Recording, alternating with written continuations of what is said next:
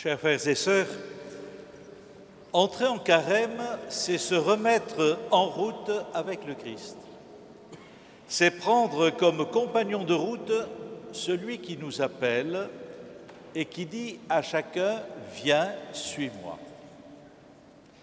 Cet appel, c'est celui que Jésus a adressé à André, à son frère Simon-Pierre, à Matthieu, à ses apôtres. Cet appel, c'est celui qui retentit au cœur de toute vie baptismale, de toute vie chrétienne. Oui, le Seigneur nous demande de prendre la route de la vie avec lui. Mais reconnaissons que cet appel du Seigneur, souvent, dans nos existences, il est un peu amorti. Parce que ben, nous sommes occupés par beaucoup de choses. Nous avons nos études, nous avons notre travail, nous avons nos activités. Nous sommes distraits par aussi beaucoup de choses qui passent par notre esprit. Et c'est vrai que finalement, nous ne sommes pas toujours à l'écoute de cet appel du Seigneur. Nous ne sommes pas toujours attentifs à rejoindre le Seigneur. Et je trouve que c'est bon que l'Église nous propose ce temps, qui est le temps du carême, où justement nous nous arrêtons, où nous faisons le point, où nous nous remettons à l'écoute du Seigneur et nous écoutons sa voix et nous voulons finalement faire la volonté du Seigneur sur nous. Et nous prenons du temps pour ça. Voilà. Je crois que c'est ça l'enjeu du carême, c'est cette marche vers Pâques avec une intimité du Seigneur, une écoute du Seigneur renouvelée. Vous allez me dire, mais ce chemin avec le Christ, quel est-il? Je crois que fondamentalement, ce chemin auquel le Seigneur nous invite, c'est un chemin de conversion. Vous savez qu'au début de l'évangile de Marc, quand l'évangéliste veut résumer ce qu'est la prédication de Jésus, il dit ceci, Jésus disait, le, règne de Dieu s'est approché de vous, convertissez-vous et croyez à la bonne nouvelle. Voilà. C'est d'ailleurs exactement ces mots qui seront dits sur le front de chacun au moment de recevoir les cendres. Convertissez-vous et croyez à l'Évangile. Voilà. C'est l'invitation que le Seigneur euh, nous fait. Et vous savez que la conversion évangélique a un sens bien particulier. Nous, dans notre langage courant, la, la conversion, c'est souvent changer de croyance, changer de religion, se convertir à une nouvelle religion, alors que dans l'Évangile, la conversion, c'est le retournement intérieur. Voilà. C'est le travail que l'on fait en soi, sur soi. Et donc, le, Seigneur nous invite tout particulièrement, pendant ce temps du carême, à faire ce travail de conversion. Parce que cette, route que le Seigneur met devant nous, cette route, c'est un appel au décentrement de soi. Celui qui veut gagner sa vie, dit Jésus, la perdra, mais celui qui perd sa vie à cause de moi et à cause de l'Évangile, celui-là la trouvera. Voilà. Cela suppose toute une attention aux autres, toute une attention à Dieu. Alors que souvent, finalement, nous sommes très centrés sur nous-mêmes. Voilà. Et donc, nous sommes invités justement à, vivre ce décentrement. À vivre aussi cette attention à Dieu qui est présent au cœur de nos vies. Je suis frappé de voir que dans nos existences, nous voulons répondre au Seigneur, mais finalement, nous sentons bien qu'il y a en nous un certain nombre de résistances. Ce n'est pas forcément des, boulets aux pieds que nous avons, c'est des fois des fils à la patte. Mais nous sentons bien que notre liberté n'est pas complètement libre. Pourtant, le Seigneur nous a dit, c'est à la liberté que je vous appelle.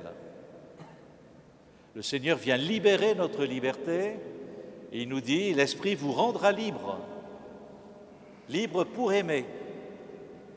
Et nous sentons bien que cette libération, elle a encore euh, finalement à s'effectuer. Parce qu'il y a beaucoup de choses qui conditionnent notre liberté si nous regardons notre vie. Et c'est vrai que le carême, c'est un temps où nous refaisons le point devant le Seigneur. Il y a des addictions aussi euh, qui peuvent nous marquer. Addiction euh, à l'alcool, addiction à l'argent, addiction euh, à la drogue, addiction au sexe ou à la pornographie.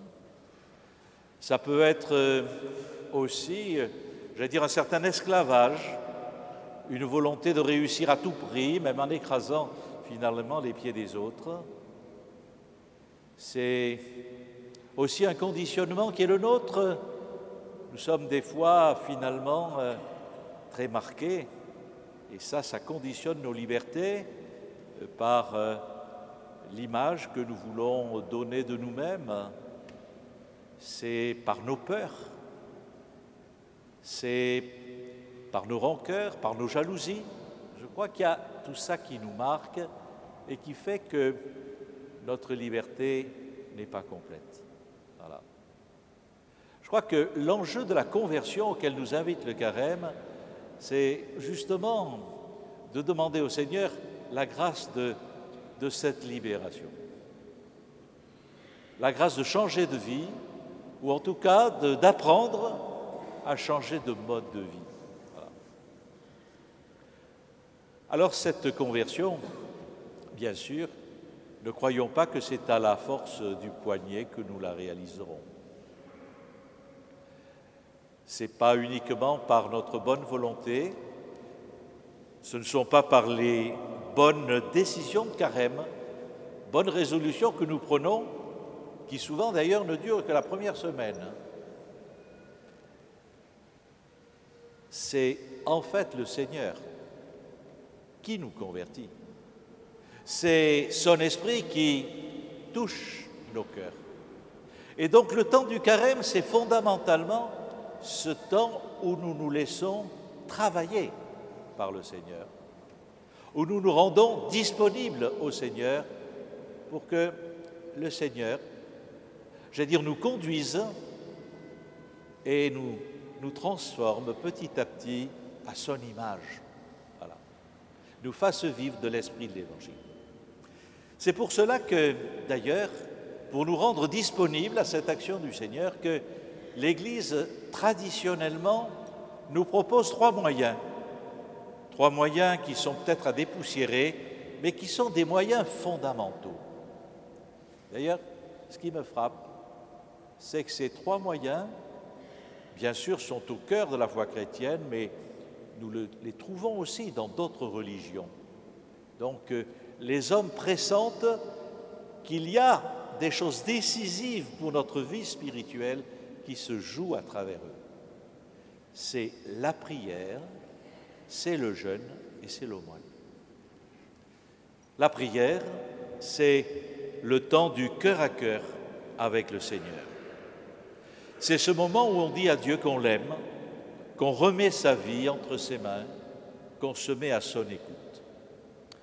Donc cela suppose que l'on prenne du temps pour Dieu, que l'on dégage dans notre existence certaines plages pour nous rendre disponibles à lui, qu'on se mette aussi à l'écoute de sa parole, qu'on médite l'Écriture.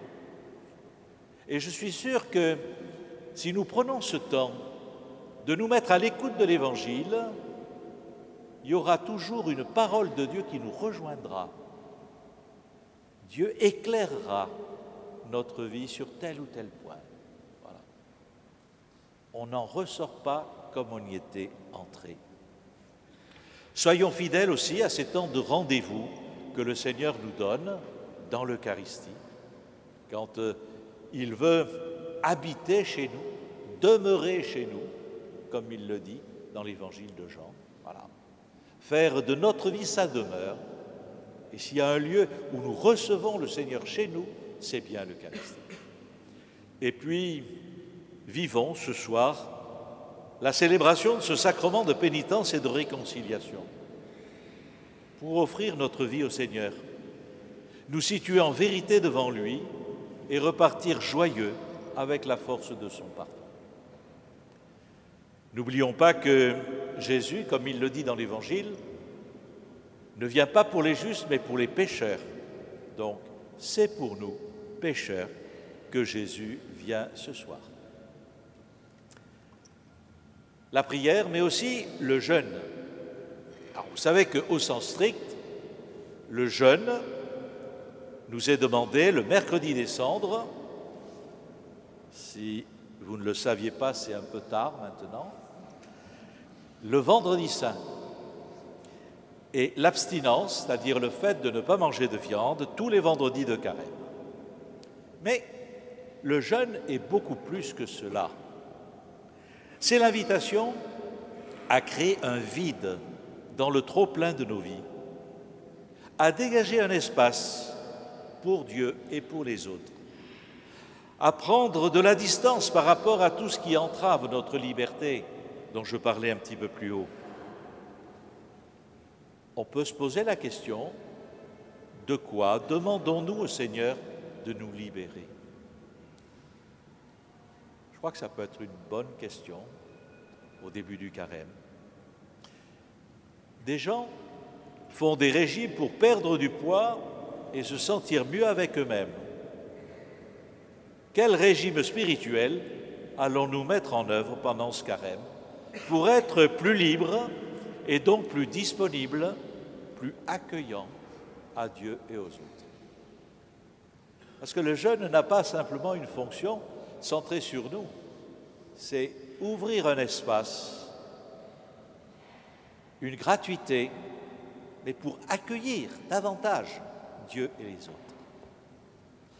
Enfin, l'aumône. L'aumône n'est pas que le don de cette piécette, parfois fort utile d'ailleurs, à quelqu'un qui est en situation de précarité.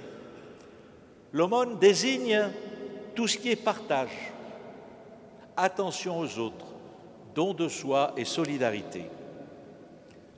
Comment, pendant ce carême, puis-je grandir en fraternité, en attention aux autres?